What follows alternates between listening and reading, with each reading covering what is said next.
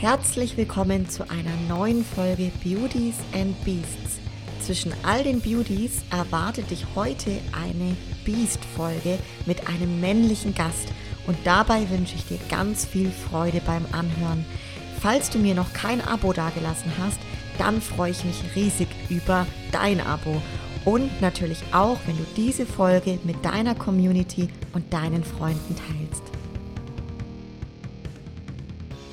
Ja, das Männer-Special kommt richtig gut an und unsere männliche Profi-Bodybuilder-Szene wächst ja auch gigantisch. In diesem Jahr jetzt wirklich sind noch ein paar dazugekommen und vor ein paar Wochen hat es wirklich wohlverdient und endlich auch der liebe Eiham geschafft. Ähm, heute wird es wieder wirklich richtig muskulös und ich habe ein, ja, wie ich kann noch sagen, New Baked Classic Physik Pro bei mir zu Gast. Ähm, herzlich willkommen, lieber Eiham. Schön, dass du da bist. Vielen lieben Dank. Danke, dass ich dabei sein darf. Freut mich wirklich. Wie ich gerade erwähnt habe, äh, vor dem du angefangen hast so aufzunehmen, das ist mein erster Podcast nach meinem äh, Pro-Debüt und ich freue mich, dass ich dabei sein darf. Mega schön. Ja, vor allem beim Pro-Debüt in Alicante waren wir ja beide gemeinsam dort und ich habe so ein bisschen mitbekommen, wie es bei dir auch gelaufen ist. Und du hast diesen, ja, diese wahnsinnige Saison, wo wir jetzt noch gleich näher drauf einkommen, äh, darauf eingehen, ne? Dieses Jahr, es war keine Saison, sondern ich glaube ein komplettes Wettkampfjahr bei dir. Ja. Hast du jetzt quasi mit deinem Profidebüt und dem vierten Platz, das ist also bei den Profis wirklich, wirklich krass, äh, quasi abgeschlossen. Einfach phänomenal, echt. Dankeschön, danke. Ich muss es erstmal auch irgendwie äh, ja, ich muss es irgendwie verarbeiten. Das ist viel. also ich habe damit gar nicht gerechnet, ehrlich gesagt. Wenn ich ehrlich bin, habe ich damit gar nicht gerechnet, weil es ja wirklich hart war. Und ähm, vor der Meisterschaft, ich habe mich äh, spontan dazu entschieden zu starten dort als Profi. Ich wollte unbedingt dieses Jahr nochmal als Profi starten. Äh, wenn ich mir die Pro-Card geholt habe, habe ich mir vorgenommen Anfang des Jahres. Aber das war wirklich alles so hart, auch von meiner Familie. Ähm, und ähm, dann dachte ich mir vor der Meisterschaft, wenn mir das so viel Kraft und Energie gekostet hat, die Pro-Card überhaupt zu holen, es ist unmachbar oder es ist unmöglich, mit den äh, Profis mitzuhalten. Deswegen habe ich damit gar nicht gerechnet. Und auf einmal vierter Platz, boah, das ist ich glaube es immer noch nicht. Hammermäßig. Das wäre jetzt auch so was, wo ich dich gerne zu Beginn auch fragen mag, ob du quasi aktuell, also so, ich meine, wir sind jetzt ein paar Tage vor Weihnachten, übelst viele Menschen um einen rum sind irgendwie in diesem Weihnachtsstress so, ne? Ich, wie, wie geht's dir? Also schwelgst du auch noch, weil so geht's mir schon noch in diesen Wettkampf, Modus, Wettkampferinnerung, weil es ja eigentlich noch nicht lang her ist und jetzt einfach mhm. bei dir auch so ein wahnsinnig ereignisreiches Jahr war wahrscheinlich, ne? Mir geht's gut. Ich versuche das Ganze zu genießen, aber ich bin, glaube ich, äh, zu motiviert, um die Zeit, äh, um mich auf anderes zu konzentrieren. Ich bin immer noch, ehrlich gesagt, im Wettkampfmodus. Ich ähm, versuche mich weiterhin bewusst zu ernähren. Äh, ich hatte sogar an meinem Geburtstag, ich, das war verrückt für andere, vielleicht klingt das so verrückt, aber wie gesagt, nach dem großen Erfolg für mich ähm, ist das nicht mehr verrückt. Ich versuche mich jeden Tag, ich nutze jeden Tag aus, um ähm, besser zu werden. Und nicht mal an meinem Geburtstag habe ich großartig was gegessen, wirklich so verrückt. So. Ähm, und ich würde gerne nach der Meisterschaft, habe ich mir vorgenommen, wenn ich die Pro-Card geholt habe, ähm, so ein Jahr Pause zu machen, aufzubauen, um mit den Profis mithalten zu können. Und jetzt habe ich gesehen, okay, das ist das, das schaffe ich jetzt schon. Deswegen brauche ich mir nicht so großartig eine Pause zu nehmen. Ich werde weitermachen, direkt. Also wahrscheinlich Mitte Januar geht es wieder los in die Vorbereitung. Wie krass, okay, mega, weil da kommen wir später auch noch dazu, wie so die Planung jetzt aussieht, dass es bei dir schon gleich so weitergeht. Das klingt richtig spannend, weil, wie du sagst, das ist bei vielen ja der Fall, die machen dann erstmal Aufbau und so weiter. Und ich glaube, es ist genau richtig, wie du es angehst. Ähm, es ist halt sehr individuell zu betrachten. Und wenn du jetzt siehst, hey, du kannst da direkt vorne mitmischen, wäre es ja irgendwo nur verlorene Zeit, ne? Mhm bei den Profis muss man sich ja im Endeffekt Namen machen und da direkt quasi Gas geben. Wenn du das mit der Form, die du jetzt hattest, den vierten Platz bekommen hast, dann machst du, glaube ich, damit echt alles richtig, ne? Ich glaube auch schon, das ist auch die Meinung von meinem Coach. Ich mache das am Endeffekt, was er mir sagt. Und das werde ich auf jeden Fall so durchziehen. Weihnachten genieße ich trotzdem mit der Familie. Ähm, das ist eine schöne Zeit. Der Baum steht auch schon bei uns. ja. Aber das gesagt, quasi schon immer noch im Wettkampfmodus. Ja, ich finde so lustig, weil mir geht es ein bisschen ähnlich. Also ich weiß, viele sind da jetzt ja schon, schon voll so komplett fokussiert auf dieses Weihnachten und Neujahr und Zeit mit der Familie. Ich glaube, wir als so Vollblut und leidenschaftliche Bodybuilder, das ist einfach nochmal was anderes. Und das war ja jetzt mhm. auch erst irgendwie vor kurzem, dass bei dir ja auch genauso wie bei mir so viel passiert ist. Und da geht man irgendwie anders mit dem Thema um. Ne? Aber ja, richtig, ist so. Richtig schön, dass du es trotzdem mit der Family jetzt so ähm, ausklingen lässt, quasi. Definitiv. Ich ähm, erinnere mich auch, Eiham, gerade Anfang diesen Jahres war mein Mann, der Lukas, ja bei einem Wettkampf in Polen und du bist mhm. dort auch schon gestartet. Das heißt, es war Frühjahr, ich glaube Ende April. Mai. Mai. Mai war das, ja. Mai. Und ich kann mich noch wirklich gut erinnern, du bist da quasi komplett, ich sag mal, heiß und hungrig auf die Pro-Card gestartet und deine Saison war im Endeffekt jetzt keine Saison, sondern ein komplettes Jahr. Ähm, mhm. Magst du mal berichten, wie viele Wettkämpfe waren das und wie lang ging deine wirkliche äh, Wettkampfzeit jetzt? Ja, ich habe ähm, Mitte Dezember letzten Jahres mit der Vorbereitung angefangen. Hatten wir Lockdown. Ich habe die ganze Zeit äh, zu Hause bei einem äh, Freund von mir in, sein, in seinem Haus. Er hat ein paar Geräte gehabt, so eine Multipresse, äh, Beinstrecker, Beinbeuger, was hat er auch, so eine Bank auch, Schrägbank und zwei Kurzhantel. Äh, das war genug. Wir haben dort angefangen zu trainieren. Bin ihm auch dankbar. Frankie, bin dankbar, dass ich das bei ihm äh, machen durfte. Da hat meine Vorbereitung angefangen. Ich wollte im März starten in London. Ich habe das Visum nicht bekommen, leider. Ähm, ich muss als Syrer, ich habe immer noch den deutschen Pass nicht, leider. Muss als Syrer ein Visum beantragen, um äh, nach England reisen zu dürfen. Überall hin. Also nur in Europa darf ich ähm, überall hin, aber ansonsten andere Länder leider nicht. Ähm, und dann habe ich das Visum nicht bekommen, deswegen musste ich verschieben auf äh, Mai Polen. Die Meisterschaft wurde, glaube ich, Portugal war davor, glaube ich. Eine Meisterschaft wurde verschoben, deswegen musste ich nochmal warten. Deswegen war das so hart, am Anfang die Form zu halten. Ich hatte die Form die ganze Zeit, die Form im März schon. Und dann musste ich die ganze Zeit einfach nur halten. Das war aber wirklich bis Mai oder bis Mitte Juni. Ich habe noch nie in meinem ganzen Leben so hart trainiert, so krass diätet. Jeder Tag war, lief nach Plan. Jeder Tag. Ich habe die gleiche Menge an Wasser, an Salz. Äh, ich hatte den gleichen äh, Tagesablauf jeden Tag. Ich bin zu derselben Uhrzeit aufgewacht. Ich habe keinen einzigen Tag gecheatet oder irgendwas anders gemacht, was ich nicht machen darf. Ich habe, glaube ich, auch die ganze Zeit gar keine Pause gehabt. Ich habe wirklich von Januar bis, bis zur Meisterschaft null Pause gehabt. Ich habe jeden Tag trainiert. Ich war extrem fokussiert. Ähm, das war gut und schlecht gleichzeitig. Das hat mich unter Druck gesetzt ich kann mich daran erinnern, vor Polen, ähm, ich wollte unbedingt diese Pro-Card holen. Ich wollte mir unbedingt diese Pro-Card holen. Und ich habe, ich bin so jemand, der, wenn ich mir was vornehme und das nicht schaffe, dann geht es mir nicht gut. Und ähm, ich hatte Angst, dass ich das nicht schaffe, deswegen habe ich alles gegeben. Ich saß einmal, zwei Wochen vor der Meisterschaft durfte ich in einem privaten Fitnessstudio äh, trainieren, alleine. Dann saß ich in diesem Studio alleine und äh, ich habe mir meinen Plan angeguckt, ich habe meinen Plan mit meinem Coach gemacht, aber ich habe immer Verbesserungsvorschläge ähm, vorgeschlagen und er hat das abgesegnet. Und dann habe ich meinen Plan angeguckt und ich dachte mir, was kann ich noch optimieren? Wo, wo, was kann ich noch besser machen? Ich habe nichts gefunden und ich war aber trotzdem immer noch mit mir selbst nicht zufrieden. Ich habe geweint, ich habe wirklich geheult. Ich saß da und ich habe geheult, weil ich mir dachte, ich kann nichts besser machen. Ich werde, heißt das, nicht besser. Ich werde weiterhin so aussehen, und ich glaube, das reicht nicht für eine Pro-Card. Obwohl das, die Form war wirklich heftig. Also ich finde meine Form im Mai, das hat, das war wirklich sehr gut. Also für einen Amateur, das, das war unglaublich gut. Ähm, Im Mai habe ich ähm, die Klasse gewonnen in Polen. Den Gesamtsieg hat es leider nicht gereicht. Da hatte ich einen Down. Da ging es mir richtig schlecht von, vom Kopf her.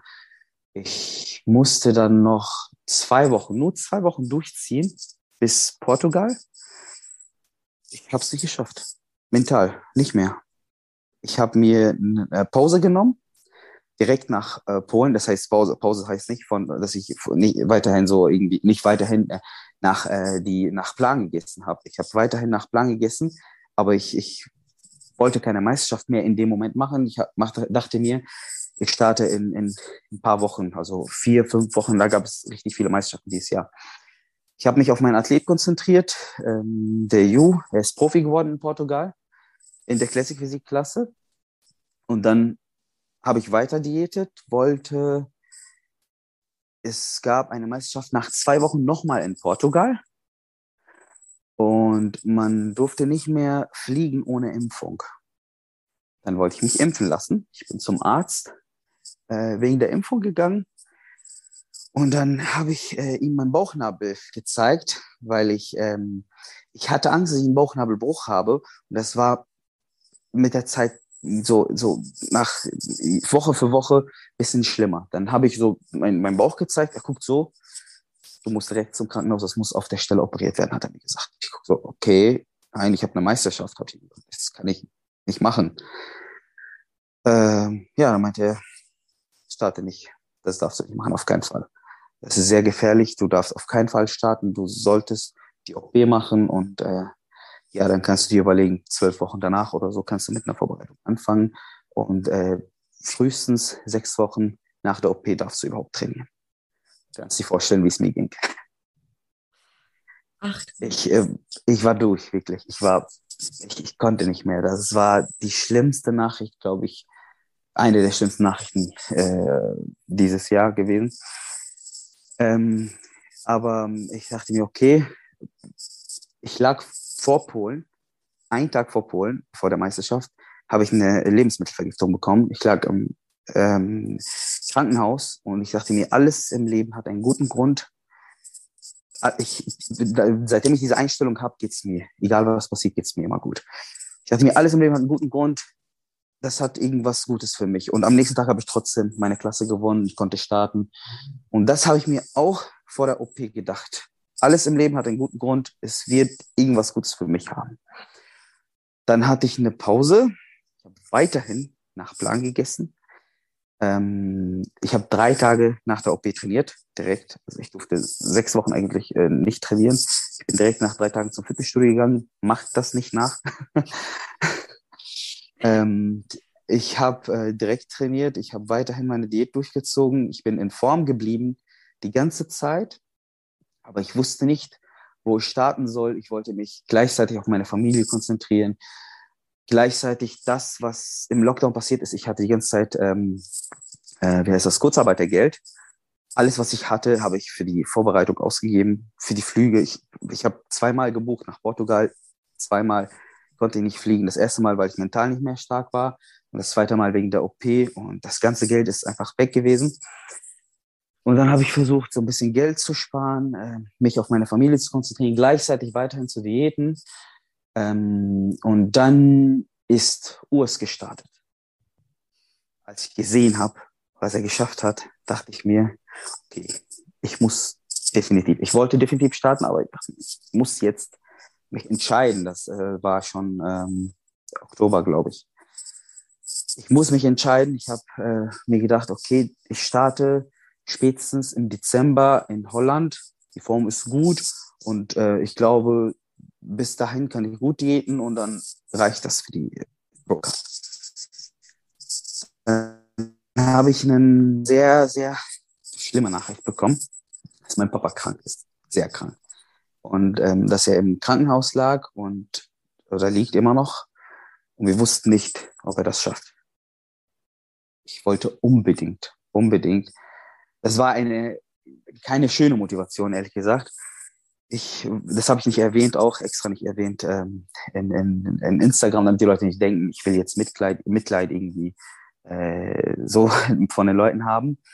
Ich habe es extra nicht erwähnt. Ich habe nur gesagt, ähm, eine Woche vor der Meisterschaft, glaube ich, habe ich erwähnt, dass ich starten werde. Zwei Wochen vor Polen habe ich mich spontan dazu entschieden zu starten. Nochmal in Polen. Im Oktober war das. Und ich habe meinem Coach geschrieben, wie sieht's aus? Er meinte, die Form ist sehr gut, aber zwei Wochen, du wirst definitiv nicht deine beste Form haben. Ich habe jeden Tag nur 1300 Kalorien gegessen, maximal. Also ich bin jemand, der in der Vorbereitung bis zu 3000 Kalorien isst. Also ich kann locker 3000 Kalorien in der Vorbereitung essen und da bin ich am Hungern schon. Ich habe wirklich dann Hunger des Todes die ganze Zeit. 1300 Kalorien gegessen, weniger an, manch, an manchen Tagen und ähm, habe acht Stunden gearbeitet. Ich habe, also wie alle anderen, ich habe äh, manchmal eine Stunde Cardio gemacht. Ich habe extra auf der Arbeit, ich arbeite in einem Fitnessstudio. Jeden Tag den ganzen Freihandelbereich Entschuldigung, sehr oft aufgeräumt, damit ich die ganze Zeit in Bewegung bleibe. Wirklich so wenig gegessen. Ich habe wie ein Bescheuerter trainiert. Und ich hatte eine gute Form für Polen. Schlag ins Gesicht nochmal. Zweiter Platz Bodybuilding, zweiter Platz Classic Physik. In dem Moment, ich habe, man, man weiß es, wenn man oft gestartet ist, weiß man, wenn du auf der Bühne stehst, du bist im ersten Vergleich, stehst aber nicht in der Mitte. Das heißt, Ende du kannst nach Hause gehen gefühlt, wenn du den ersten Platz machen willst, hast du nicht mehr. Definitiv, fast kann man sagen, definitiv schaffst du es nicht mehr. Und ich stand äh, nicht in der Mitte und ich dachte mir, okay, was jetzt? Also, wenn ich jetzt nach Hause wieder fliege, was ändert das, ob ich jetzt Profi bin oder Amateur weiterhin bin?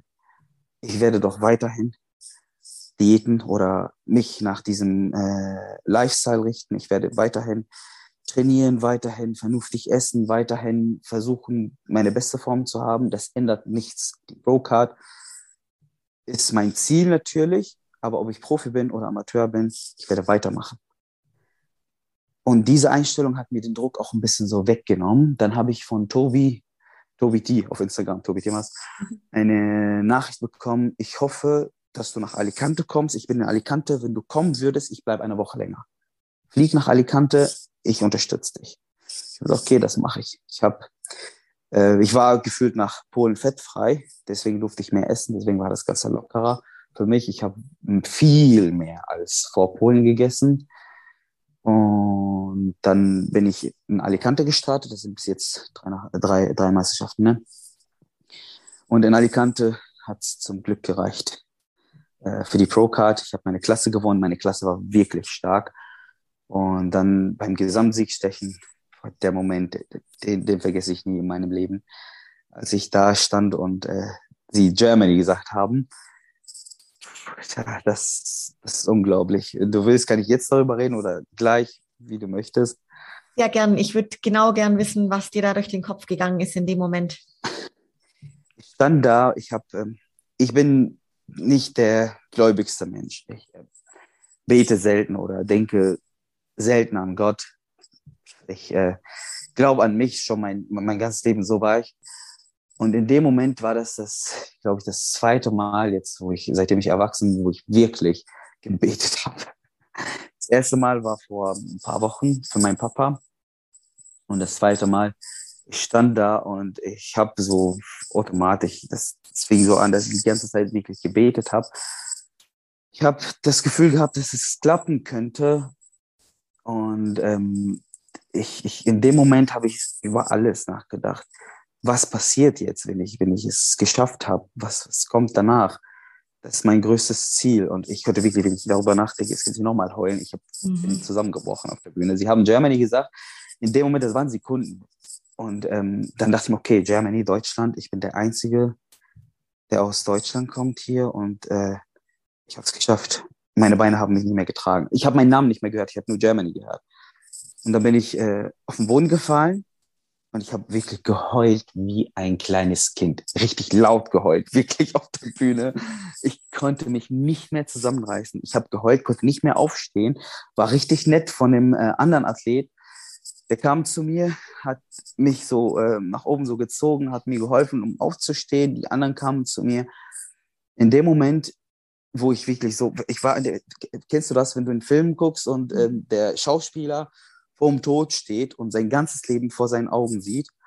So ging es mir. Ich habe alles, alles, also alles Negative, neg die negativen Dinge, die mir passiert sind in, in, in Bodybuilding allgemein, alles Negative, was mir gesagt wurde, du wirst es nicht schaffen, äh, du bist eh dünn, was machst du im Fitnessstudio? Das haben die, diese Geschichte erzählen natürlich viele Bodybuilder. Es ist nicht nur mir passiert, es ist vielen passiert, die es auch geschafft haben, Profis geworden sind, gute Athleten sind.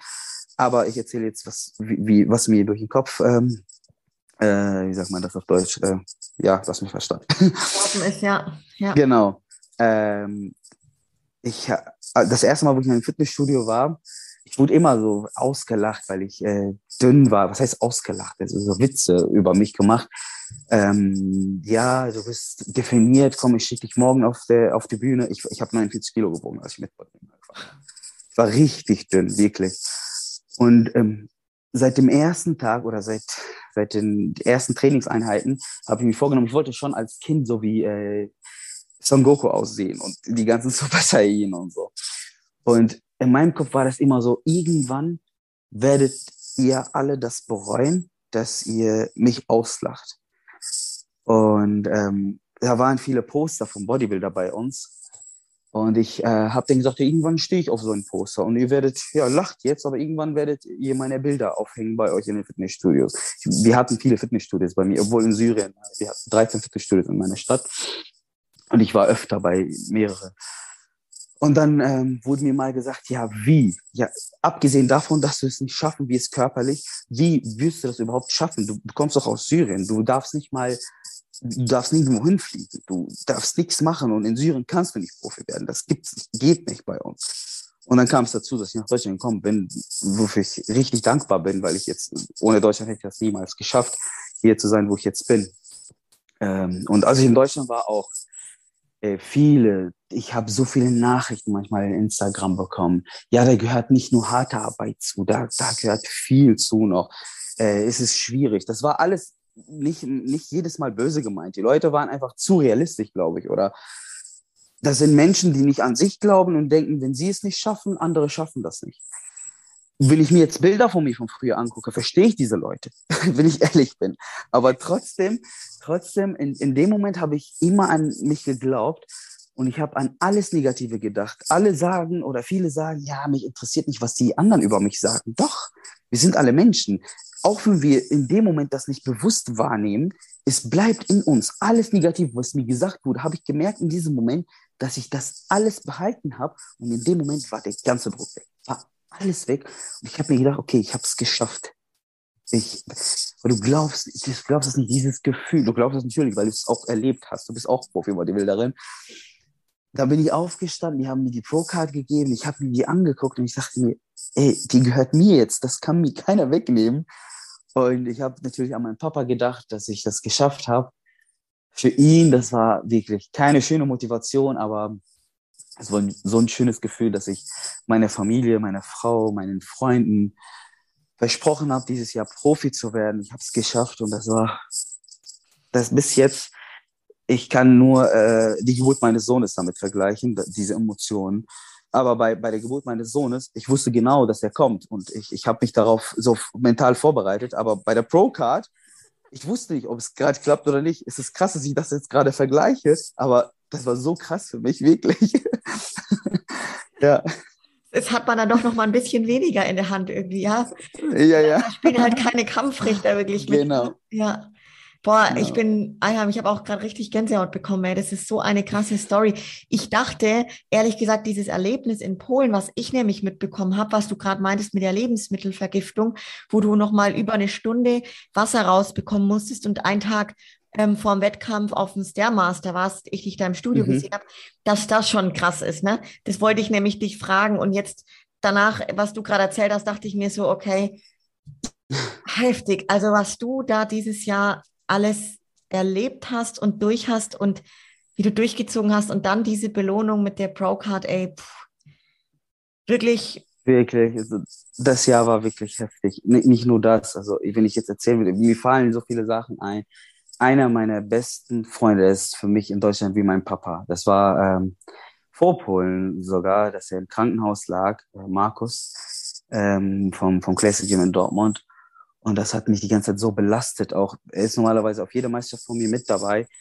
Er hatte, er war krank und lag im Krankenhaus eine sehr lange Zeit. Ich wusste nicht am Anfang, ob er es schafft oder nicht. Und das hat mich die ganze Zeit auch in meiner Vorbereitung äh, belastet alles. Meine Eltern, mein Papa, äh, Geld auch, weniger, wenig Geld wegen dem, dem ganzen Essen. Allein ich habe ein Kilo Tatar am Tag gegessen in meiner Vorbereitung. Äh, ja, alles. Also ich, das Gefühl oder das schlechte Gewissen, dass meine Frau auch darunter leidet, so eine Vorbereitung, du kennst das ja, der, der Partner leidet darunter so extrem. Wir haben ein kleines Kind zu Hause. Ich habe bis jetzt so gut wie nichts gespart und ob du es schaffst oder nicht, weißt oder nicht, ob du das Richtige tust. Vielleicht sollst alle sagen die, ja, konzentriere dich auf was anderes. Mach doch was für deine Zukunft, für dein Kind.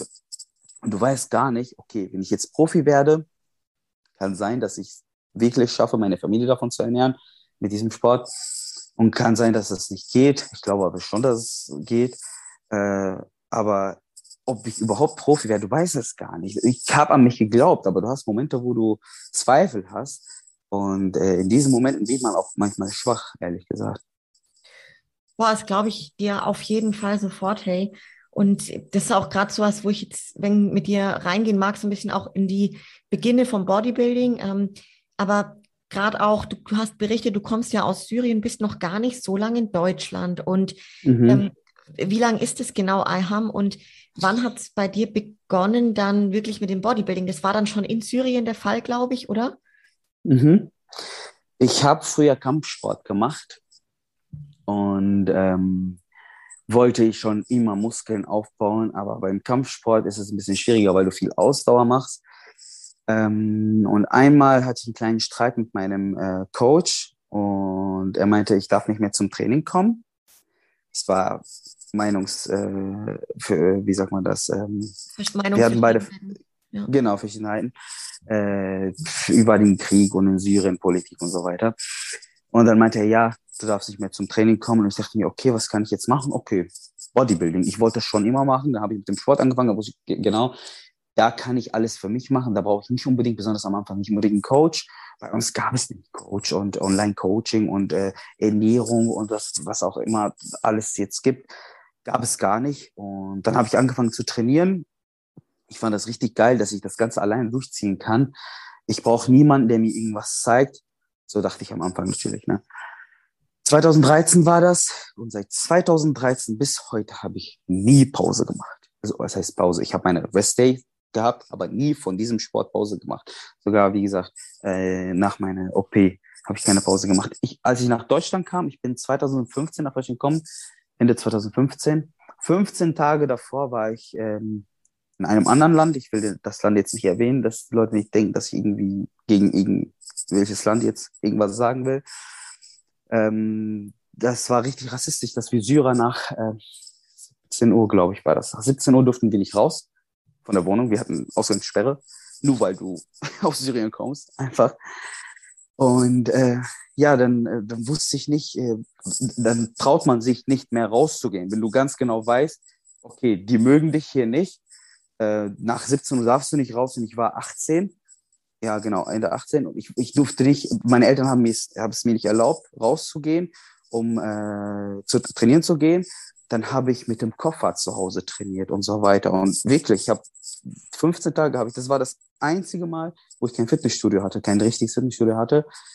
Im Lockdown auch einmal und als ich nach Deutschland gekommen bin, einmal. Da habe ich zu Hause mit dem Koffer, mit Flaschen und was weiß ich, habe ich trainiert. Und dann 2015 bin ich nach Deutschland gekommen. Die ersten drei Monate hatte ich noch ähm, keinen Aufenthaltstitel. Ich war äh, Student am Anfang. Ich bin als Student nach Deutschland gekommen. Und dann habe ich Asyl hier beantragt. Durfte ich auch am Anfang mich äh, in einem Fitnessstudio nicht anmelden. Deswegen habe ich auch zu Hause trainiert. Ich habe eine Hantel gekauft. Ich habe weiterhin zu Hause trainiert, bis ich mich in eine Fitnessstudio angemeldet habe. Und mit der Zeit habe ich gelernt, ehrlich gesagt, es war so, das war so verrückt. Ich konnte ja kein Deutsch und ich kann Englisch, aber ich habe, seitdem ich in Deutschland bin, habe ich versucht, Englisch komplett zu vermeiden, damit ich die Sprache so schnell wie es geht lerne. Dann habe ich mir gar nichts mehr, auch auf, im Internet, gar nichts mehr auf Englisch angeguckt ich wusste nicht, wie man sich ernähren sollte. Ich habe immer gefressen, gefressen, damit ich so aufbaue, so wie, so wie die ganzen Jungs das machen. Essen, essen, essen und trainieren. Ich habe extrem zugenommen, das sah natürlich nicht schön aus. Und dann kam ein Kollege von mir, hat mir gesagt, weißt du was, er war übergewichtig. Mir sagte, in, in, vor, vor ein paar Jahren habe ich ähm, eine Diät gemacht und ich sah dann gut aus. Warum machst du das auch nicht? Ich habe gesagt, was hast du denn gemacht? Er meinte, ich habe einfach komplett auf Zucker verzichtet und auf Brot. Ich dachte, dann fangen wir mal damit an. Ich habe auf Zucker komplett verzichtet und ich habe Stoffwechsel wie ein Kaninchen. dann direkt sah ich ganz anders aus. Dann habe ich auf Brot verzichtet, sah ich komplett anders aus. Dann habe ich angefangen, so langsam zu lernen, wie man sich bewusst ernährt. Dann hatte ich meine erste Diät im Jahr 2016. Ich sah richtig gut aus. Und ich dachte mir, okay, das will ich jetzt mein ganzes Leben machen. Seit 2016 bis, bis heute mache ich mindestens im Jahr zweimal Diät. Also 2016 bin ich nicht gestartet, 2017 bin ich gestartet, 2018 bin ich zweimal gestartet, 2019 habe ich eine sehr lange Diät gemacht. Ich bin auf der Arnold Classic gestartet, 2020 in Alicante und 2021 jetzt dieses Jahr. Und seitdem mache ich Bodybuilding. Krass, ey, das ist ja wirklich hammermäßig. Hast du denn damals schon einen Trainer, Mentor, Coach gehabt, außer deinen Kampfsporttrainer? Nee, 2019 war das das erste Mal, wo ich Michael Dabol, er hat mich angeschrieben, er ist der einzige so aktive Bodybuilder aus äh, Syrien, er, ist in, er wohnt in England, das ist mein Coach, er ist ähm, Syrer und gleichzeitig auch Engländer. Ähm, und er hat mich angeschrieben, er meinte, ich habe zufällig Fotos von dir gesehen. Du hast extrem viel Potenzial. Du ernährst dich aber immer noch falsch. Ich sehe, dass du viel zu wenig isst. Mach das und das und das. Wenn du Hilfe brauchst, sag mir Bescheid. Sehr nett von ihm, weil er muss mir keine Tipps geben. Und auf einmal schreibt er mich an. Ähm, 2019, die letzten zwei Wochen, glaube ich, vor der Meisterschaft, hat er mich äh, vorbereitet. Und dann habe ich gemerkt, okay, das passt zwischen uns. 2020 hat er mich für Alicante vorbereitet und dann wurde die Form viel besser.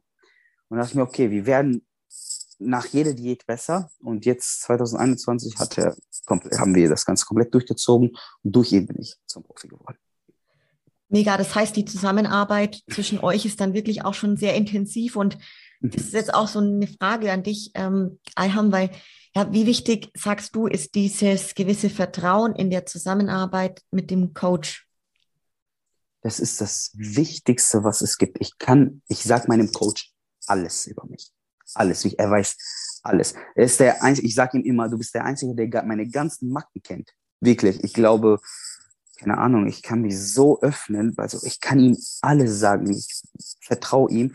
Und alles, was er mir sagen würde, ich weiß ganz genau, dass er äh, auf meine Gesundheit achtet, sogar mehr als ich selber.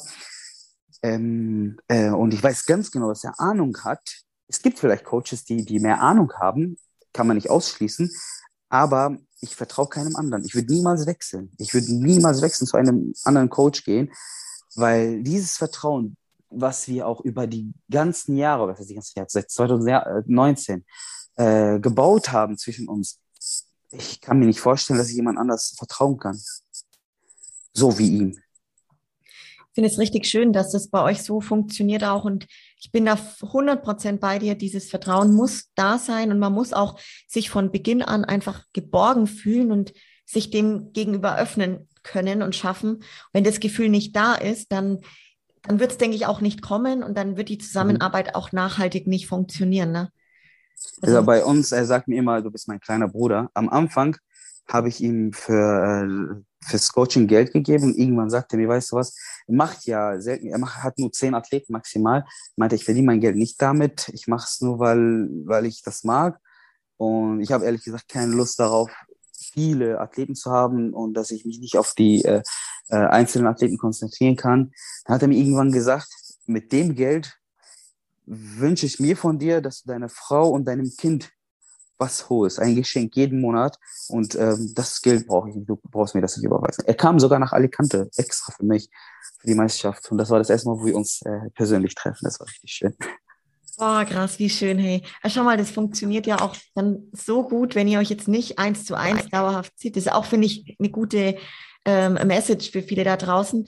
Hm, was, mhm. was hast du vielleicht, Ayham, für Tipps, gerade für Leute, die eben auf der Suche sind nach dem passenden Coach? Ähm, ja. Man muss erstmal, wenn du jemanden gefunden hast, du musst, ich, du kannst dich nicht direkt für jemanden entscheiden, der vielleicht berühmt ist oder mit ein paar Leuten ähm, äh, erfolgreich war. Du musst gucken, wie diese Person, vielleicht auf Instagram erstmal folgen, würde ich so sagen. Instagram, Facebook, was auch immer, YouTube-Videos angucken. Du musst diesen Menschen mögen erstmal, bevor du diesen Menschen überhaupt kennenlernst.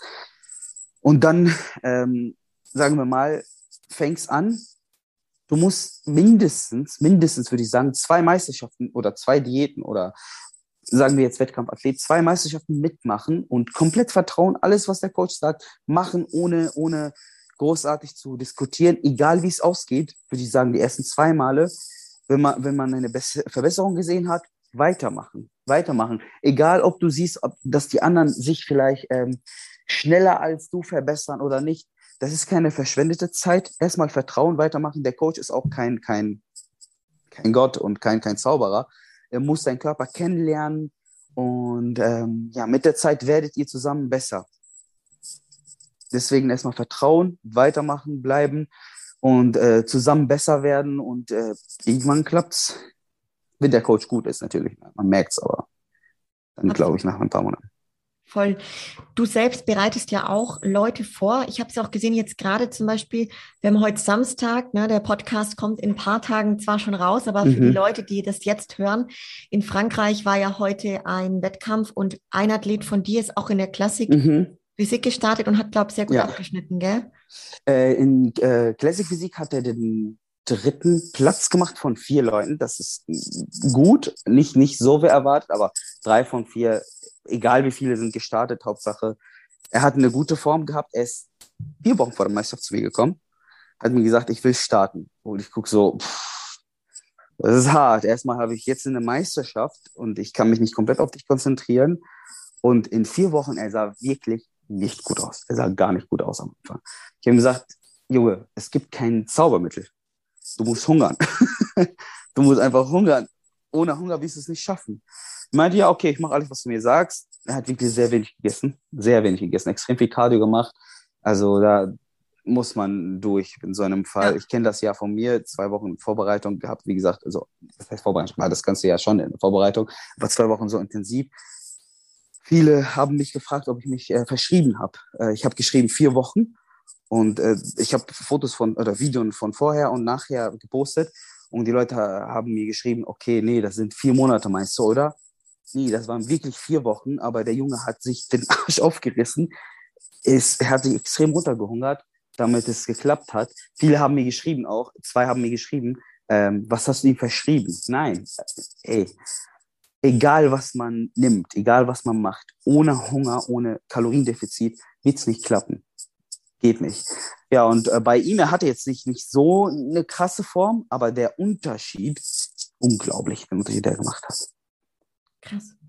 Ja. Richtig stark. Ähm, auch so, du, du bereitest dann quasi Wettkampfathleten ähm, vor. Mhm. Wahrscheinlich auch ganz normal andere, die jetzt sagen, okay, ich will Muskeln aufbauen, in Form kommen. Ja, abnehmen oder so, ja. Also Wettkampfathleten hatte ich, ich hatte ähm, in 2019 sogar schon zwei Freunde von mir, das waren meine ersten zwei Wettkampfathleten. Die waren richtig gut. Einer von denen hat einen zweiten Platz bei der Sommerliga 2018 oder 2019, weiß ich nicht mehr gemacht. Ähm, der andere, er war übergewichtig, hat extrem viel gewogen. Er hat es geschafft, auf der Bühne richtig shredded zu stehen. Bei ihm war die Haut das Problem. Deswegen hat er nicht gut abgeschnitten, aber er sah verdammt gut aus. Er hat sein ganzes Leben dadurch, sein ganzes Leben ist anders geworden. Er ernährt sich weiterhin bewusst, sieht toll aus immer noch. Und dann hatte ich äh, Wettkampfathleten, dann hatte ich den Yu direkt. Yu, wir sind in Alicante zusammen gestartet er hat mich geschlagen das erste Mal. Er hat einen fünf Platz gemacht und ich, hab, ich bin vom Finale rausgeflogen wegen ihm. ich war mega stolz auf ihn. Dann ist er in äh, Portugal Profi geworden. Wettkampfathleten, wie viele hatte ich noch? Ich hatte dieses Jahr acht, glaube ich, oder sieben Wettkampfathleten. Leider nicht alle haben, ich, insgesamt ungefähr zehn. Davon haben sechs durchgezogen sind in Deutschland gestartet. Äh, die hatten auch gute Platzierungen, dritte, vierte auf der NRW einmal. Zwei von denen waren auf der deutschen Meisterschaft. Äh, und ich hatte jetzt den Jungen in Frankreich und ich habe weiterhin jetzt ein paar Athleten, die für das nächste Jahr starten werden. Und von denen gibt es wirklich viele, die extrem viel Potenzial haben. Ich habe zwei Geschwister, die, die wachsen einfach unglaublich. Einer ist, äh, ist äh, 21, der andere ist 22, die sind nur am Wachsen, egal wie sie machen, was sie machen. Die gucken die Gewichte, sich die Gewichte an und die wachsen. Also, also das liegt quasi, die, die sind wirklich deine Geschwister? Liegt das bei euch quasi so? Nee, nee, nee, nee die, die sind zwei Geschwister. Zwei Geschwister, also, okay. Ja. Bei, bei denen Bruder, ist es so, voll, voll ja, Bei denen ist es extrem, ja, wirklich, Krass. extrem. Extrem. Ja. Also mega cool. Das heißt quasi, wenn jetzt jemand auch ähm, auf die Bühne will, du bist also als Coach aktiv und man kann dich dann einfach anschreiben. Definitiv, auf jeden Fall. Egal Danke, woher, dass du es erwähnst. woher man kommt. Ja klar, du, auf jeden Fall. Ja, egal, definitiv. Ob Mann oder Frau. Ich habe auch mittlerweile eins, zwei, drei, vier Frauen bei mir im Coaching. Cool, mega gut. Ich ähm, blende das auch ein in den Show Notes, dann können die Leute einfach ähm, mal draufgehen auf dein Profil, falls die noch nicht Cool, kennen. danke dir. Claro, natürlich. Ja, mega, mega cool. Hm, Ayam, was, wenn du jetzt mal, sagen wir mal, so fünf, sechs Jahre zurückgehst, so, oder vielleicht ein bisschen länger an die Beginne, wo du berichtet hast, mit, keine Ahnung, 49, 50 Kilo, ganz dünner Junge am Anfang vom, vom Trainieren, am Anfang von dieser Bodybuilding-Karriere mit diesem großen, mit dieser großen Vision, wirklich damit richtig viel zu erreichen, die Pro-Card zu holen, ne? Würdest du heute irgendwas anders machen? Wie, oder würdest du es genauso wieder machen? Definitiv vieles anders, auf jeden Fall. Ich würde so schnell wie es geht wie einen Coach holen. So schnell wie es geht, weil das macht das Ganze viel einfacher. Das spart dir so viel Mühe und Zeit und Gesundheit. Wirklich. Ich musste vieles ausprobieren. Ich habe so viel falsch gemacht. Es gibt Sachen, die ich niemals wiederholen würde, die ich, die ich niemals bei jemandem ausprobieren würde. Ich habe die bei mir probiert. Ich meine damit Ernährung zum Beispiel oder Trainingsmethoden oder wie, wie schwer ich manchmal und dumm trainiert habe zum Beispiel. Solche Sachen. Das würde ich nie wieder machen. Ähm, ja, definitiv erstmal einen Coach holen. Vielleicht, äh, ja, das würde ich anders machen. Alles andere, nee, weiter. Einfach genauso, wie ich das gemacht habe. Ja, aber finde ich eine richtig gute Message jetzt mit dem Coach auch, weil da bin ich auch immer voll dafür. Also bei mir war es zum Beispiel so, ich hätte ohne Coach niemals wäre ich auf die Idee gekommen, weil ich das in mir eh gar nichts gesehen habe, ne? Und halt jemand anderes, eben mein erster Coach, wohl in mir was dann gesehen hat, wo ich sehr dankbar für Mhm. bin. Aber das ist ganz bei ganz vielen, glaube ich, der Fall, die verschenken da sehr viele Jahre ohne die richtige Anleitung, ne?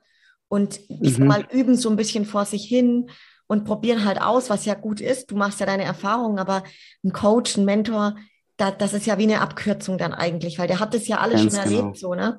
Und ähm, finde ich, genau. finde ich einen richtig guten Punkt, ja.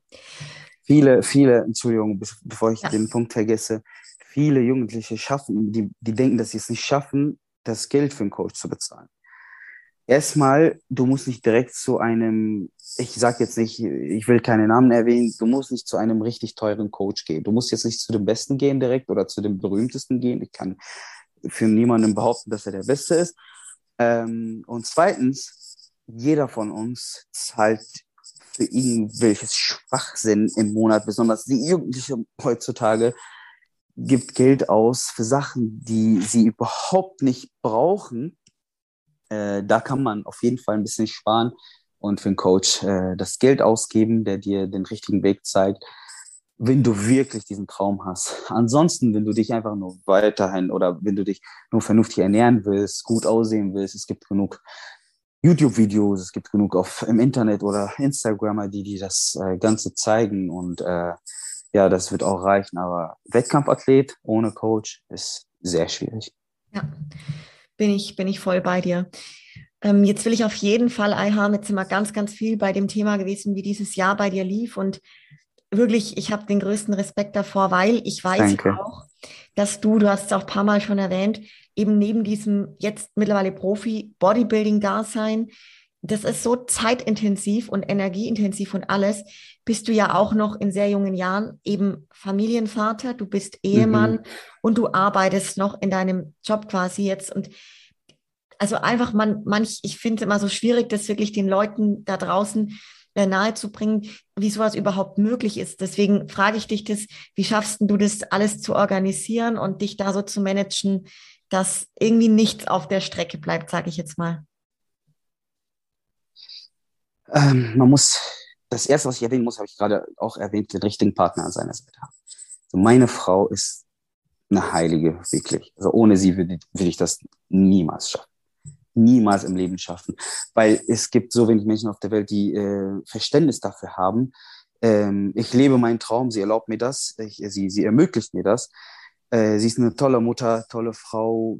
Sie ist meine beste Freundin und mein größter Supporter auf jeden Fall.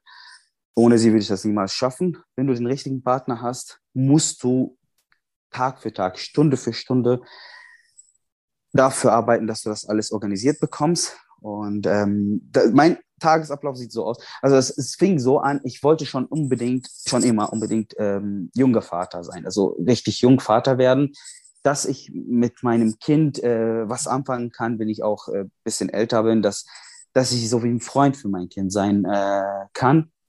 Und deswegen, ich war 23, als meine Frau gesagt hat, ich möchte ein Kind haben. Ich meinte erstmal, du spinnst wohl. ähm, meine Frau ist fünf Jahre älter als ich. Äh, ja, da meinte sie, okay, willst du nicht erstmal, keine Ahnung, was erleben? Ich habe gesagt, nein, ich äh, möchte das unbedingt. Und ja, wir hatten das Glück, dass wir ein tolles Kind haben. Ich glaube, man sieht das hier hinten. Bisschen. Ja. Den Yunis haben wir. Ähm, ja, wie gesagt, meine Frau stand hinter mir die ganze Zeit, auch in der Zeit, als ich schwanger war, in meine Vorbereitung.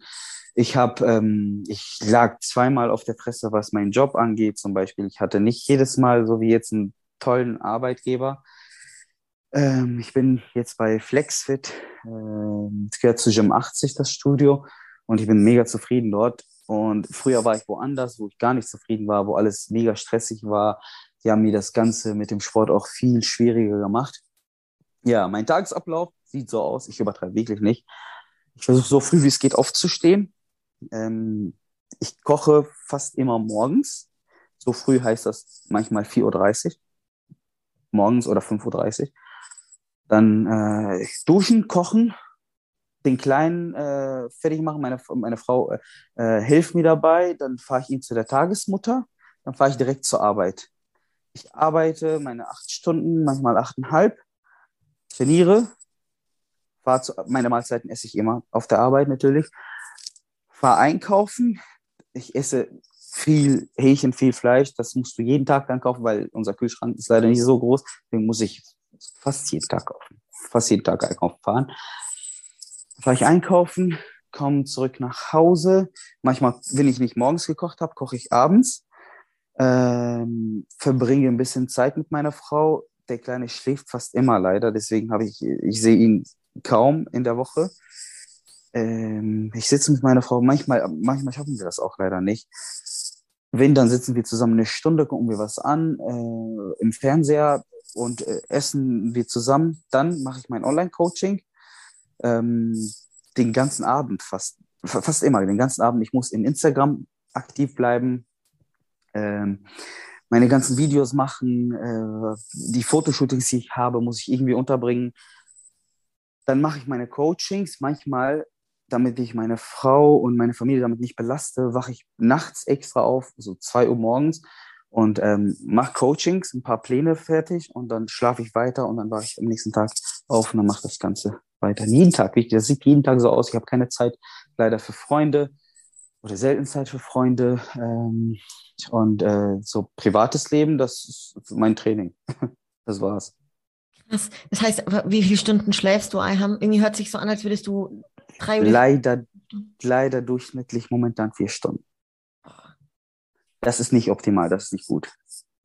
Man sollte mindestens, mindestens sechs Stunden schlafen, damit alles gut funktioniert, aber momentan leider drei bis vier Stunden. Es gibt natürlich Tage, wo ich ein bisschen länger schlafe.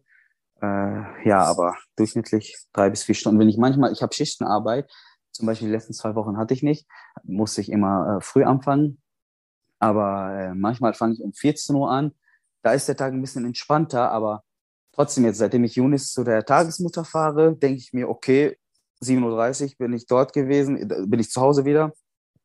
Lohnt es sich nicht, jetzt schlafen zu gehen. Dann koche ich lieber oder mache irgendwas oder gehe zum Training.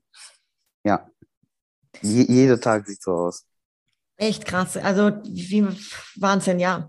Wie man dann doch so viel schaffen kann, ähm, in diese Stunden zu packen. Ne?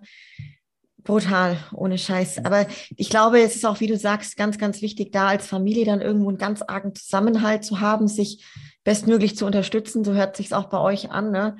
Und ähm, wie, wie ist es so von der nahen Familie, also gerade zu deinen Eltern? Ähm, dein Vater, ich hoffe, dem geht es wieder bergauf und besser, aber können, Leider, können die ja. dich da irgendwie auch unterstützen oder euch?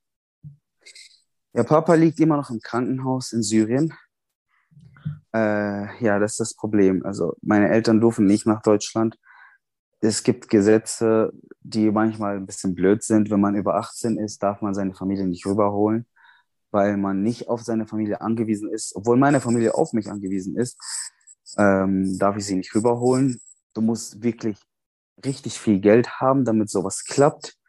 Bei meinem Vater war das extrem die letzte Zeit. Bei uns sind die Krankenhäuser leider seit dem Krieg oder schon immer fast korrupt. Äh, und ähm, meinen Eltern wurde zum Beispiel gesagt, wer kein Geld hat, stirbt seine Patient.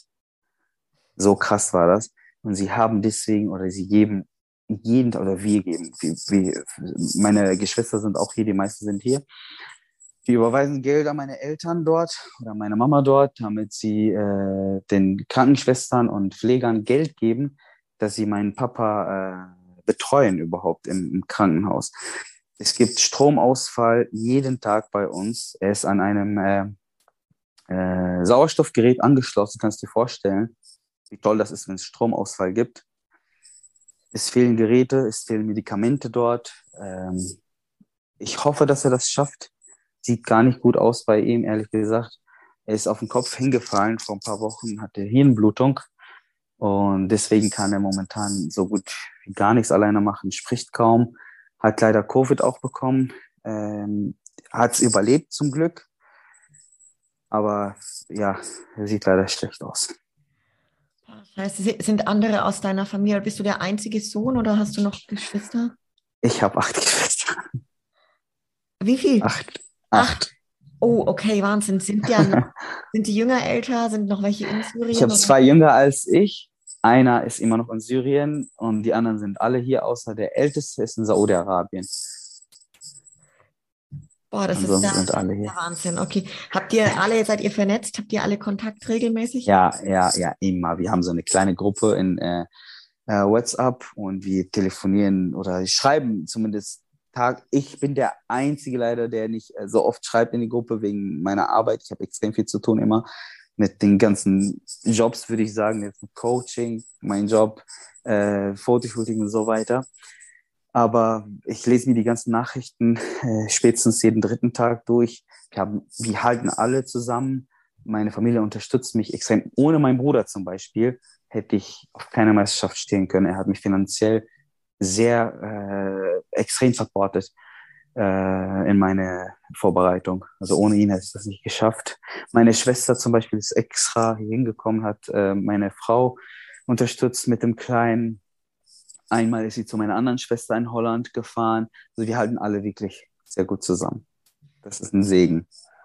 Mega schön. Und gerade in solchen Situationen jetzt auch, ne, wenn, also an mhm. der Stelle alles, alles Liebe für deinen Papa und ich freue mich ganz arg, dass es wieder bergauf geht mit ihm.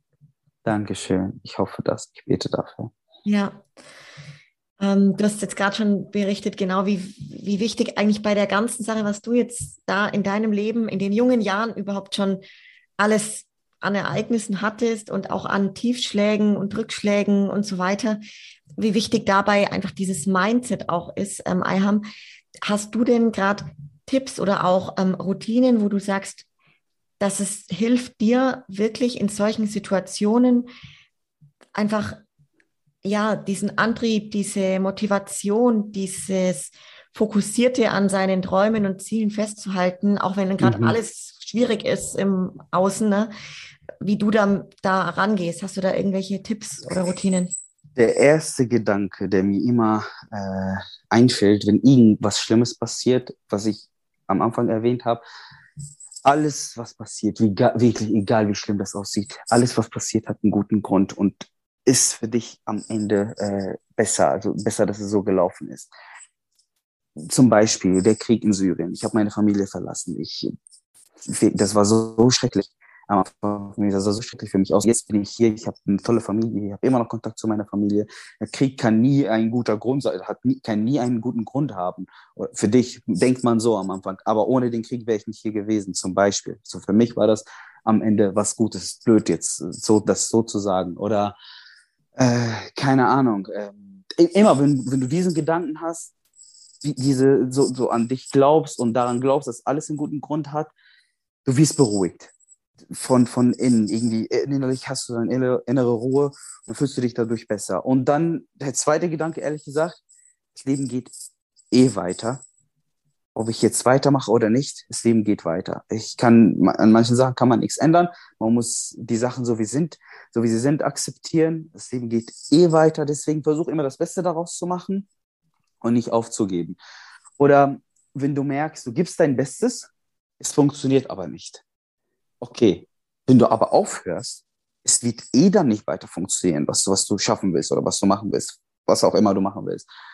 Aber wenn du weitermachst, es kann funktionieren und kann nicht funktionieren. Aber du, du hast dann diese zwei Möglichkeiten, dass es vielleicht funktioniert. Aber wenn du aufhörst, funktioniert es nicht. Deswegen versuch immer das Beste daraus zu machen, weiterzumachen, ohne, ohne aufzugeben. Das, ist, das sind die, die Tipps, die ich äh, den anderen vielleicht geben kann. Und das ist äh, meine Denkweise, wieso ich in, in vielen ähm, Momenten, wo vielleicht andere aufgehört hätten, weitergemacht habe.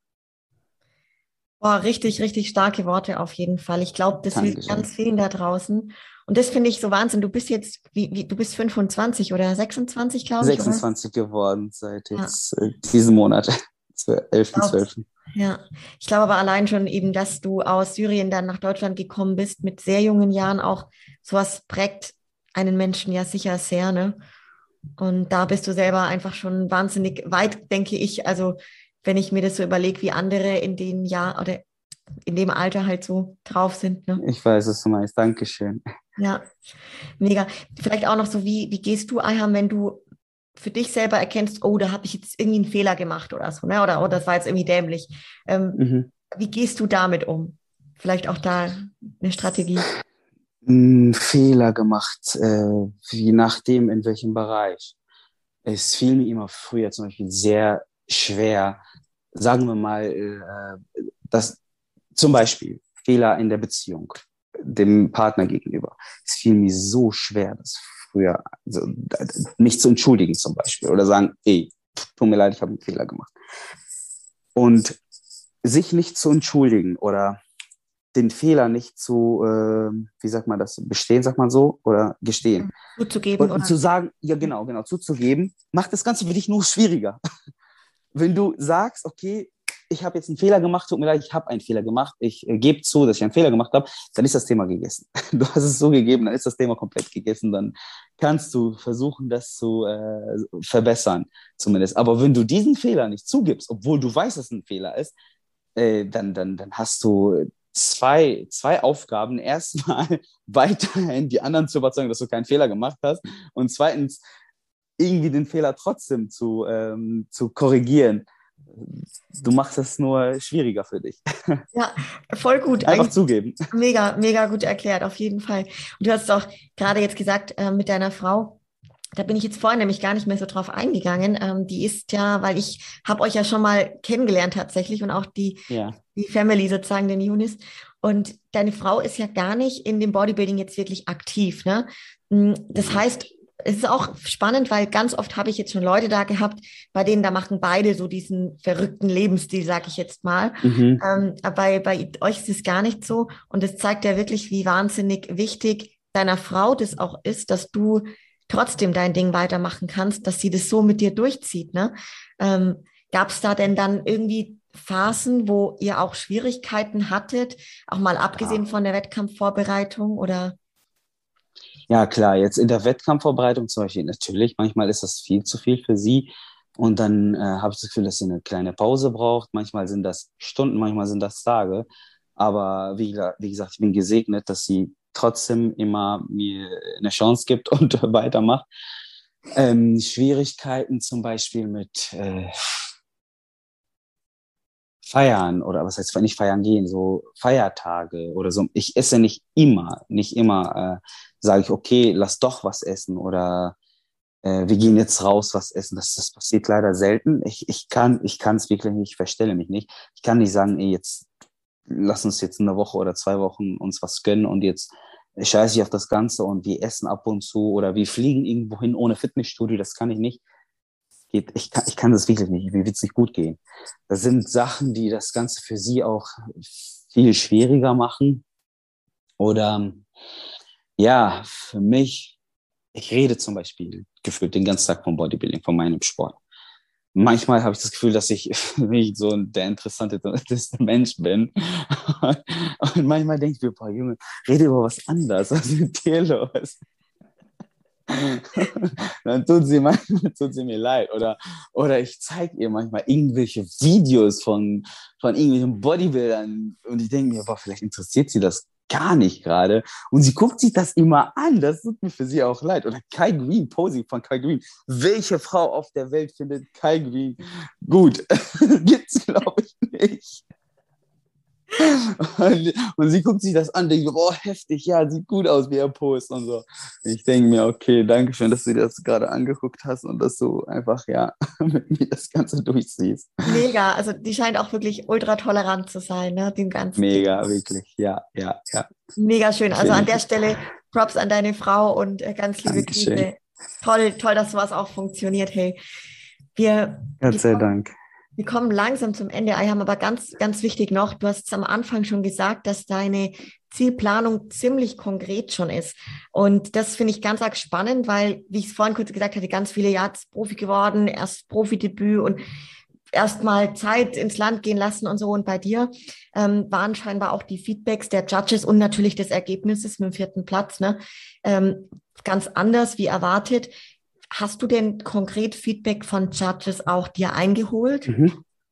Ich bin zum Judge gegangen. Ich habe gefragt, was sollte ich machen oder was soll ich machen, um besser zu werden? Wie findest du meine Form? Was war schlecht, was war gut? Er hat mir wortwörtlich gesagt, nichts ändern, weitermachen. Du bist sehr gut, einfach weitermachen. Nichts ändern, einfach so weitermachen und du wirst ankommen als er das gesagt hat, ich dachte mir, okay, am liebsten will ich jetzt im Januar direkt in Saudi-Arabien starten, aber das tue ich meiner Frau nicht an. in, in, in Saudi-Arabien gibt es eine Meisterschaft am 13.3., das ist äh, am, am 13.1. 20.000 Euro oder äh, Dollar. Erster Platz, 10.000 Dollar zweiter Platz, äh, 5.000 Dollar dritter Platz. Für jede Klasse die, die sind verrückt. Und das ist so, das Geld ist schon äh, attraktiv. Oder richtig krass. Ja, aber man sollte an seine Gesundheit äh, denken äh, und an, an seine Familie auch denken.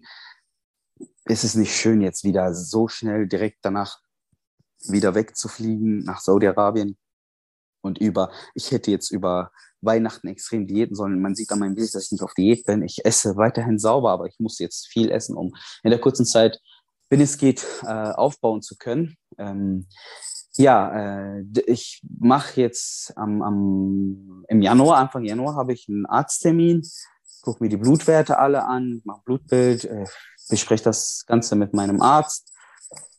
Wenn alles äh, im grünen Bereich ist, werde ich definitiv mit der Vorbereitung wieder anfangen ich weiß noch nicht, wo es überall Meisterschaften gibt, weil die Listen noch nicht äh, äh, raus sind. Sind die nicht, ne? Du weißt das, oder weißt Also es sind nur von manchen Ländern, also es sind wenige Wettkämpfe mhm. bisher bekannt. Ja. Ja.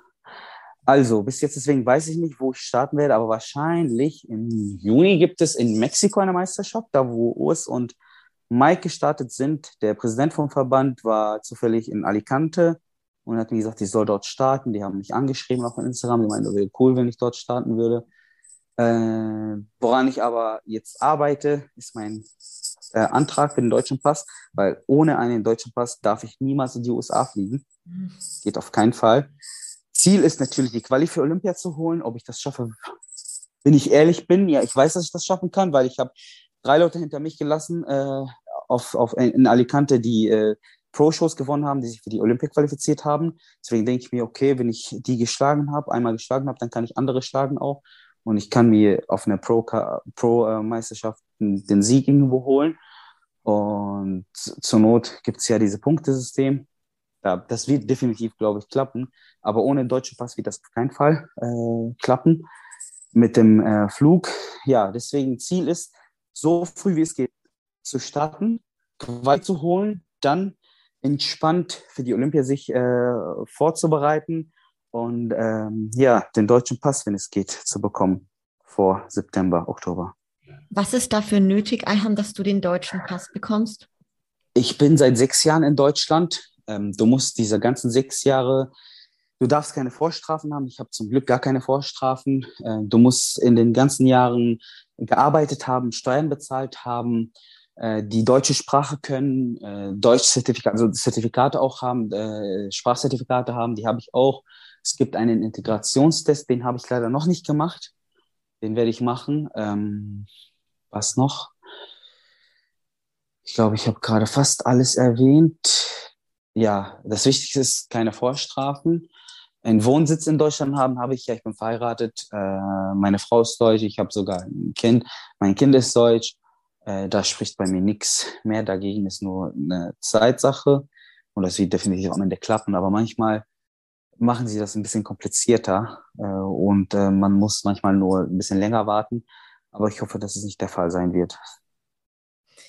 Boah, ich drücke die Daumen, dass das schnell klappt. Und vor Dankeschön. allem in Mexiko ist, glaube ich, ich habe es ja beim Ostern halt auch mitbekommen, was für ein mega Wettkampf das äh, sein muss. Ja, ne? ja. Ja. Mega. Ja, Mexiko ist ein geiles Land, ein sehr schönes Land. Gerne mal sehen. Absolut. Und da könntest du ja dann auch echt ein paar Tage länger, da müsstest du ja im Grunde auch dann bleiben, ne? Würde mhm. deine Familie mitfliegen dann? Frau? Definitiv diesmal. Definitiv. Wir, sie ist nicht mitgeflogen wegen dem Kleinen. Der ist äh, jetzt im letzten Monat ein Jahr alt geworden und äh, bis nächstes Jahr, das wird schon klappen. Wird ja. schon klappen. Ja. Ja. Mega gut, hey, Ayham. Und ja, cool, dann sind wir jetzt voll gespannt, wie es bei dir weitergeht, wie es bald eigentlich schon weitergeht. Off-Season jetzt gestaltest du dann großartig anders oder du isst halt einfach. Das gleiche Essen? Ja das gleiche Essen, aber viel mehr als, als sonst. Irgendwie darf ich auch momentan extrem, also viel mehr als, als äh, in den letzten äh, Jahren oder Off-Season, die davor essen. Ich bin momentan bei, bei über 6000 Kalorien und äh, ich bin äh, nur im Gesicht fett geworden. so ja. schrecklich bei mir. Wegen Wasserkopf direkt. Äh, mega geil, aber dass du halt formtechnisch so, so gut, ne, dass es dir so Immer gut tut und ja. ähm, auch dein Stoffwechsel alles so gut mitmacht. Ähm, ja. Mega, mega geil. Ist, bist du einer, der dauerhaft clean ist, weil du es jetzt vorhin mal kurz gesagt hast, oder gerade jetzt über Weihnachten, wie gestaltet sich das da bei dir? Ich esse immer clean eigentlich. Ich habe aber Tage, wo ich ehrlich gesagt schwach werde. Das heißt Tage, das passiert vielleicht zweimal im Jahr, dreimal im Jahr. Und dann denken wir denken zum Beispiel jetzt mal, na, an meinem Geburtstag habe ich äh, keine Scheiße gefressen. Ich habe nicht mal, äh, ich habe nichts gegessen außer außerhalb meinem Plan, außer meinen Kuchen, den meine Frau mir gebacken hat mit Magerquark und so weiter. War mega gesund. Und dann nach drei Tagen standen die Kekse vor mir. Da habe meine Frau gefragt, backst du bald nochmal? Und meinte sie, ja, dann habe ich alle Kekse gegessen. alle, die wir hatten in der Wohnung. Ich habe alle Kekse einfach aufgegessen. und das passiert mir selten dann. Ja. ja, und dann esse ich zwei Tage danach wieder sauber und äh, passiert nichts. Also wenn du einmal so eine Fressattacke bekommst, passiert gar nichts. Ja, ja, das stimmt. Macht ansonsten immer. Ja. Wie sieht es bei dir aus, wenn ich fragen darf? Wann ja. startest du wieder und wie sieht dein Plan momentan aus? Voll schön, dass du fragst. Also da ja auch wirklich noch nicht alle Wettkämpfe raus sind, ist es noch nicht ganz so konkret. Ich sag mal so, ich tippe auf frühestens auch Sommer. Also sprich Juli gibt es jetzt schon, ich glaube, in Portugal und Alicante wieder die Wettkämpfe. Ne? Und da mhm. wäre auf jeden Fall Möglichkeit, dann zu beginnen. Das war dieses Jahr bei mir auch im Juli der Fall. Das fand ich ziemlich gut. So konnte ich bis ähm, August durch. Dann hatte ich neun Monate zwischendurch Pause in Anführungsstrichen, also halt keine Wettkämpfe und dann jetzt nochmal ähm, im Herbst, den, das war bei mir echt ein guter, guter Ansatz so. Also, ja, du bist in Polen auch gestartet im Herbst, ne? Genau, genau. Da war ich auch. Da war, da, da war ich auch. Ja. Ich, auch, glaub, ich habe hab dich gesehen, glaube ich. Die Klassen, das Problem ist, bei uns sind die Klassen irgendwie auseinander so. Voll und dann kriegt man es nicht, ja. nicht mit. Ne? Also naja. das aber in Polen hat es mir sehr gut gefallen, auch von der Organisation und allem. Das war Mega. Total, total gut. Genauso aber auch Alicante. Natürlich ein Reiz bei mir ist auch da. Ich will halt unbedingt auch mal gerne in den USA einen Wettkampf machen. Einfach so dieses Erlebnis. Ne? Es wird glaube ich, nochmal anders sein wie in Europa. Ich tendiere aber jetzt für nächstes Jahr nochmal in Europa ähm, an den Start zu gehen. Okay. Genau. Und jetzt auch, also so ein bisschen Improvement Season. Ich habe mir auch Feedbacks geben lassen von den Judges und werde da auch probieren, einfach ja, da wieder an den Punkten zu arbeiten, gerade die Muskelqualität halt auch reinzukriegen. Und Darf ich fragen, wie alt du bist? Ja, ich bin 27. Ich musste kurz überlegen, ich bin 27. Ja, wir haben so viel Zeit noch. Muskelqualität kommt definitiv mit den Jahren noch. Du, ich merke das auch total. Also einfach von Wettkampf-Prep zu Wettkampf-Prep und von Jahr zu Jahr. Es wird immer, immer besser. Und deswegen, wie du auch gerade schön gesagt hast, einfach weitermachen. Jetzt quasi bei mir zum Beispiel auch als Mädel, ne, nicht irgendwie 10, 15 Kilo irgendwie blöd drauffressen, sondern halt klar ein bisschen hochgehen, ne, gesund alles Stück für Stück, ähm, um einfach das nötige Volumen noch vielleicht an Schulter so. zu kriegen, genau. Ich wollte das gerade erwähnen, bei dir vom Gesicht her siehst du richtig in der Vorbereitung und in der Offseason gleich aus. Also bei mir, man braucht nur mein Gesicht angucken, dann weiß man, ob ich in der Vorbereitung oder in der Offseason bin. Bei, bei allen Athleten eigentlich, aber bei dir sieht das wirklich krass, ne? Das ist wirklich krass, wirklich Hut ab, dass du das so durchziehst. Ich glaube, du ernährst dich auch weiterhin immer äh, gesund, ne? Voll. Gerade was du auch gesagt hast, bei mir ist eigentlich fast das Gleiche auf dem Tisch, nur halt mehr. Weißt du, mehr Reis, ähm, einfach mehr Kohlenhydrate, mehr Fette. Und das ist, das merke ich natürlich dann auch im Training und ich gehe dann auch vom Körpergewicht ein bisschen hoch. Aber mittlerweile, du, das sind dann nicht mehr irgendwie 10 Kilo, das war es früher mal, mhm. da bin ich 10, 15 Kilo auch als Mädel hoch. Das brauche ich jetzt nicht mehr, um trotzdem meine Fortschritte zu erzielen. Ja. Mhm, mh. ja. Also wenn ich ehrlich bin, in der Vorbereitung baue ich am meisten auf vielleicht hast du, ich habe letztens ein Bild gepostet von Mai, Polen und Alicante, Oktober. Oktober oder November war das? November. Krasser Unterschied. Man wird denken, das sind Jahre Unterschied, wirklich. Krass. Ich, ich glaube, ich meine, dass ich es gesehen habe bei dir, ja. Rückenbild, ja. Krass, ja. Man, man sieht es, ne, dass du nicht dafür jetzt einen solchen Aufbau benötigst, wie viele glauben. So. Ich meine, es kommt halt auch auf die Trainingsjahre drauf an. Schau mal, du trainierst ja auch echt schon viele Jahre sehr gescheit auch, ja. Und das ist mhm. genau wieder der Punkt unter einer gewissen Anleitung mit System irgendwo. Und das ist halt das Thema, ne? Viele, die, ich sag mal, üben halt vor sich rum und probieren Sachen aus, aber da ist halt keine Konstanz und keine Struktur dahinter. Ganz genau. Ganz genau. Am besten sind die Anfänger aber im Studio, also die, die, die zu mir, in den Studios, die zu mir kommen, Pläne haben möchten. Zum Beispiel, ich bin ja auch äh, Trainer im Studio, dann mache ich ab und zu Pläne. Und letztens kam jemand zu mir, und ich gucke so, ich merke mir die ganzen Gesichter nicht. Dann dachte ich mir, okay, dich habe ich jetzt öfter gesehen die letzte Zeit bei mir hier im Büro. Und äh, ich glaube, du warst jetzt in den letzten sechs Wochen dreimal hier. In den letzten sechs Wochen willst du einen neuen Plan haben jedes Mal? Wieso? Hey, Leute, zieht durch. Ich mache manchmal den gleichen Plan, wirklich. Ich will nicht übertreiben, sechs Monate lang mindestens Trainingsplan zum Beispiel. Ich ziehe dann durch, versuche darin besser zu werden. Und sie denken immer, ja, okay, nee, das hat nicht geklappt. Zwei Wochen habe ich keine Muskeln aufgebaut. Dann muss ich vielleicht einen anderen Plan haben. Nach zwei Wochen, ey, du musst das durchziehen. Weitermachen. Voll. Das höre ich auch immer wieder, dieses, ach, nach sechs, acht Wochen, nach so einem Makrozyklus brauche ich einen neuen Plan. Ne? Und mhm. das, da wurde ich auch einfach jetzt in den letzten, letzten Jahren eines Besseren belehrt, von mir selber auch, weil ich mir mhm. gezeigt habe, wenn ich die gleichen Übungen mache, aber da das richtige Muskelgefühl, den Muskel auch richtig mhm. treffe, mhm. Dann kann ich dadurch trotzdem den Reiz setzen ne? und brauche jetzt nicht äh, tausend auswechselnde äh, Übungen drin. Ja. Ganz genau, ja. ganz genau. Da bin ich auch der Meinung. Richtig gut. Ja, mega, Eiham. Hey, vielen lieben Dank dir. Magst du denn gerade jetzt am Ende noch irgendwas gerne loswerden an all die Leute da draußen? Irgendeine Message? Es waren schon so viele tolle Messages dabei, aber. Dankeschön. Ich werde mich wahrscheinlich wiederholen jetzt nochmal. Glaubt an euch, lasst euch nie runterziehen. Nicht von anderen Menschen, nicht von einem Lockdown, nicht von einem Arbeitgeber, nicht von einem Partner, von egal wem. Glaubt an euch, macht euer Ding. Äh, macht, was ihr liebt und man lebt nur einmal, deswegen macht das, was ihr liebt und versucht äh, immer, egal wie es euch geht, das Beste daraus zu machen und am Ende wird man auf jeden Fall an sein Ziel äh, ja, äh, ankommen. Mega, da habe ich nichts mehr hinzuzufügen. Ayham, ganz, ganz vielen, vielen Dank. Dank. Dann verabschieden wir mal unsere Hörerinnen und Hörer und ja, schaut bei dem Ayham mal vorbei, falls ihr es noch nicht gemacht habt und lasst ihm ein bisschen Support da ähm, und dann bis zum nächsten Mal. Ciao, ciao.